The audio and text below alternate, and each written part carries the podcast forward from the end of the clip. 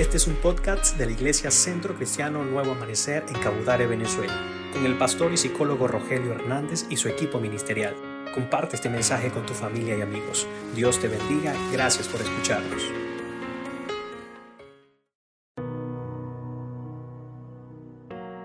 Señor, aumenta nuestra fe. Quiero compartir con ustedes hoy un milagro de sanidad que Jesús hizo y se encuentra en el Evangelio de Marcos capítulo 9. Dice, cuando llegó a donde estaban los discípulos y una gran multitud alrededor de ellos y escribas que disputaban con ellos. Y enseguida toda la gente, viéndole, se asombró y corriendo a él le saludaron. Él les preguntó, ¿qué disputáis con ellos? Y respondiendo uno de la multitud dijo, Maestro, traje a mi hijo que tenía un espíritu mudo, el cual donde quiera que le toma, le sacude y echa espumarajos y cruje los dientes y se va secando. Y dije a tus discípulos que lo echaran fuera y no pudieron. Y respondiendo él les dijo, oh generación incrédula, ¿hasta cuándo he de estar con vosotros? ¿Hasta cuándo os he de soportar? Traédmelo. Y le trajeron. Y cuando el espíritu vio a Jesús, sacudió con violencia al muchacho, quien cayendo en tierra se revolcaba echando espumarajos. Jesús preguntó al padre, ¿cuánto tiempo hace que le sucede esto? Él le dijo, desde niño. Y muchas veces le echa en el fuego y en el agua para matarle. Pero si puedes hacer algo, ten misericordia de nosotros y ayúdanos. Jesús le dijo, si puedes creer, al que cree, todo le es posible. E inmediatamente el padre del muchacho clamó y dijo, creo, ayuda mi incredulidad. Y cuando Jesús vio que la multitud se agolpaba, reprendió al espíritu inmundo diciéndole, Espíritu mudo y sordo, yo te mando, sal de él y no entres más en él. Entonces el espíritu clamando y sacudiéndole con violencia salió y se quedó como muerto, de modo que muchos decían, está muerto. Pero Jesús tomándole de la mano le enderezó y se levantó. Creo que en este tiempo es importante reconocer, reconocer todos la necesidad de aumentar nuestra fe. Tal vez tú responderás, oh pastor, yo lo tengo muy claro, me falta fe. Pero hablemos un poco del tema. La Biblia dice en Hebreos 11.1, es la fe la certeza de lo que se espera y la convicción de lo que no se ve y sé que muchos cristianos conocemos este concepto de la fe. Lo repito, es la fe la certeza de lo que se espera y la convicción de lo que no se ve. Imaginémonos una escena de un cumpleaños de un niño al que ya se le ha celebrado anteriormente otros cumpleaños. Él se siente emocionado, se siente ansioso, porque va a recibir regalos tendrá una torta, tal vez una piñata, pero algunas cosas van a ser sorpresa. Y es que los cumpleaños combinan una sensación o sentimiento de seguridad y una sensación de expectación por lo que va a venir. Y asimismo es la fe. Es la convicción basada en una experiencia pasada de que todas las cosas son seguras porque ya ocurrieron. Dios nos dará también sorpresas nuevas, cosas nuevas. Así se parece, así es la fe. Hay dos palabras que describen aquí la fe. La describe la palabra confianza y la palabra certeza. Estas dos cualidades necesitan tanto un punto inicial y un punto final y que ambos puntos sean seguros. El punto inicial es creer que Dios es quien dice ser que es, es creer en el carácter de Dios, que Él es todopoderoso. Y el punto final es creer en sus promesas, que Él va a hacer lo que dijo que iba a hacer. Ahora, cuando creemos expectantes en las promesas de Dios, estamos mostrando nuestra fe en Él. ¿Qué necesitamos saber de la fe? Hay algunas cosas que creo que también necesitamos saber de la fe. Y es que la fe, ¿verdad? Cuando mostramos nosotros quejas continuas en nuestra vida, ellas están evidenciando nuestra falta de fe. En el libro de Éxodo, capítulo 14, versículos 11 y 12 específicamente, cuando ya el pueblo había salido, el pueblo de Israel había salido de Egipto, por todas las plagas que se habían allí presentado, el poder del Señor mostrándose a favor de ellos. Y cuando estaban allí saliendo de Egipto en el desierto ya, entonces comenzaron a quejarse y comenzaron a dudar y comenzaron a tener temor por la amenaza del ejército del faraón. Ellos dejaron y menguaron en su fe, dejaron que su fe dejase de crecer, dejaron que su fe fuese afectada por las circunstancias que lo rodeaban y humanamente podemos justificarlo, pero dejamos de creer en esa fe, aún conociendo un Dios tan poderoso que había hecho un gran despliegue de poder en Egipto para poder sacar a su pueblo Israel. Ellos comenzaron a quejarse, comenzaron a murmurar y decir nos hubiésemos quedado en Egipto, hubiese sido mejor morir allá, hubiese sido mejor seguir siendo esclavos que venir a este lugar. Y eso evidenció su falta de fe. ¿Qué tanto te quejas diariamente? ¿Qué tan continuamente te estás quejando por las situaciones que te rodean? Otra cosa que aprendemos de la fe es que nuestra fe es afectada por las relaciones. Si nos estamos relacionando continuamente con personas que tienen poca fe, tal vez la fe que tú tengas, la cantidad va a comenzar a menguar, va a comenzar a desaparecer.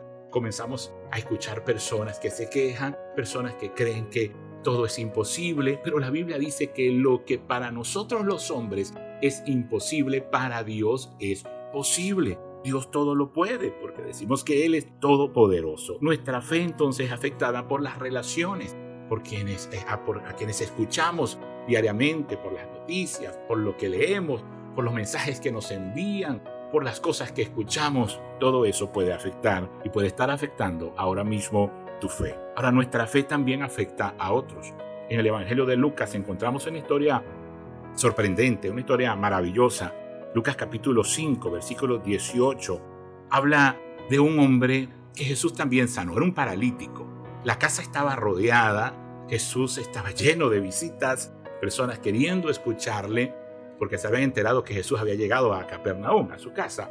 Entonces unos hombres que tenían un amigo, un conocido que era paralítico, estaba en su lecho, lo cargaron y quisieron llevarlo a Jesús porque tenían fe de que Jesús podía sanar al ver que no podían entrar a la casa y presentarlo delante de Jesús, decidieron en su fe abrir el techo y hacer descender la camilla donde estaba este hombre, hacerlo descender desde el techo y colocarlo frente a Jesús para que Jesús le sanase.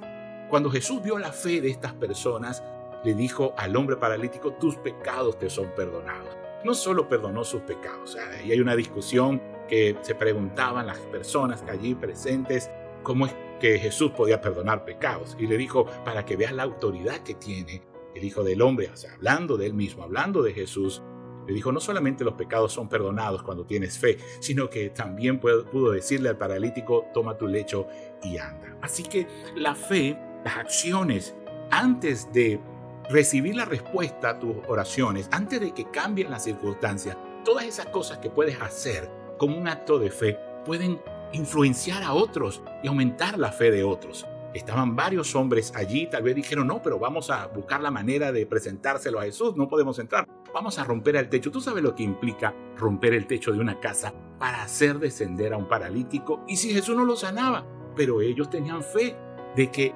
valía el esfuerzo, todas esas acciones, después tener que reparar el techo, pedir disculpas, pero su fe era grande y fue la fe que dio Jesús. ¿Qué está viendo Jesús? ¿Qué está viendo Dios en tus acciones día a día en medio de esta situación que estamos viviendo? ¿Cómo te estás comportando? ¿Qué tanto te estás quejando? ¿Qué tanto estás escuchando con tus relaciones y qué tanto está menguando tu fe? ¿O qué tanto tú estás haciendo para influenciar a otros, levantar el ánimo de otros, levantar la fe de otros? ¿Por qué? Porque la fe es así. Nuestra fe va a afectar a otros, nuestra fe va a influenciar a otros, nuestra fe puede hacer crecer la fe de otros. Volvamos al pasaje bíblico que teníamos al comienzo, en Marcos. Este padre ¿verdad? ya estaba cansado de batallar con la enfermedad de su hijo. ¿A cuántas personas había acudido a un padre antes de que llegase Jesús? ¿A cuántos médicos, cuántas personas, cuánto había gastado? ¿A cuántas personas le había pedido la oración por su hijo y le había dicho a los sacerdotes, a personas, a rabinos, oren por mi hijo, porque para que Dios nos ayude con nuestro problema? Y llega el momento en que se presentan los discípulos de Jesús, pero ellos no pudieron ayudarlo. Tal vez si hubiesen hecho famoso los discípulos se han sacado a este demonio de este muchacho y se hubieran podido sanar a este muchacho.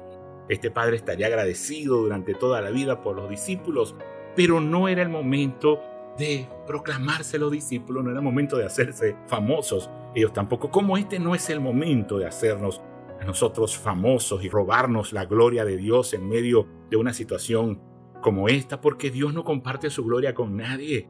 Solamente somos instrumentos en las manos de Dios para bendecir a otras personas. Es tiempo de dejar la idolatría, la idolatría a ministros religiosos, a pastores, a predicadores, la idolatría a gobernantes, a políticos que puedan solucionar tal vez nuestros problemas. Es tiempo de colocar la confianza en Dios y no en nuestros hijos o, nuestro cónyuge que está solucionando nuestros problemas económicos. Ya basta de tanta idolatría. Necesitamos confiar en Dios y orar por aquellas personas que Dios ha utilizado para bendecirnos. Orar por esas personas que Dios puede utilizar como instrumentos humildes en sus manos para traer la provisión o la solución a tu problema. Pero necesitamos colocar nuestra confianza en Dios. Este hombre se acercó a Jesús con ya la poca fe que le quedaba, porque su fe había sido gastada, su confianza en lo que le había puesto la confianza para sanar y salir del problema, sanar a su hijo, tal vez ya había menguado toda esa fe y la última, lo poca fe que le quedaba al llegar a Jesús, le pregunta y le dice si lo puede ayudar. Llegó a Jesús, llegó a aquel que podía aumentar su fe, después de ser decepcionado por todas las personas, por todos aquellos en quienes buscó ayuda. Jesús le dice, si crees, porque el que cree todo es posible. Él le comentó, le contestó rápidamente, dice la Biblia, y clamó y dijo, creo, con signos de exclamación, creo, ayuda mi incredulidad. Otras versiones de la Biblia dice, creo, aumenta mi fe. Quiere decir que este hombre rápidamente estaba reconociendo, en medio de las circunstancias, que su fe había sido golpeada por mucho tiempo su hijo desde niño estaba sufriendo esta enfermedad. Él había intentado de otras maneras seguramente solucionar este problema. Había colocado la confianza tal vez en personas, instituciones o en otras cosas. Pero llegó con la fe que le quedaba a Jesús y le dijo, sí creo, pero necesito algo, necesito que aumentes mi fe. Dios nos dice hoy, si crees, porque para el que cree, todo le es posible. Creo que más rápido que inmediatamente, como decimos algunos, debemos hoy reconocer que creemos, que tú y yo creemos en Dios, pero que necesitamos que Dios aumente nuestra fe en este momento, aumente nuestra fe para los próximos días, aumente nuestra fe para tener acciones que puedan ayudar a otros antes de que nuestras oraciones sean contestadas, puedan ayudar a otros también a aumentar su fe. Oremos al Señor y pidámosle a Dios en este tiempo, pidámosle a Jesús Todopoderoso, Señor, creemos, pero necesitamos aumentar nuestra fe. En el nombre de Jesús, Padre, te lo pedimos. Amén.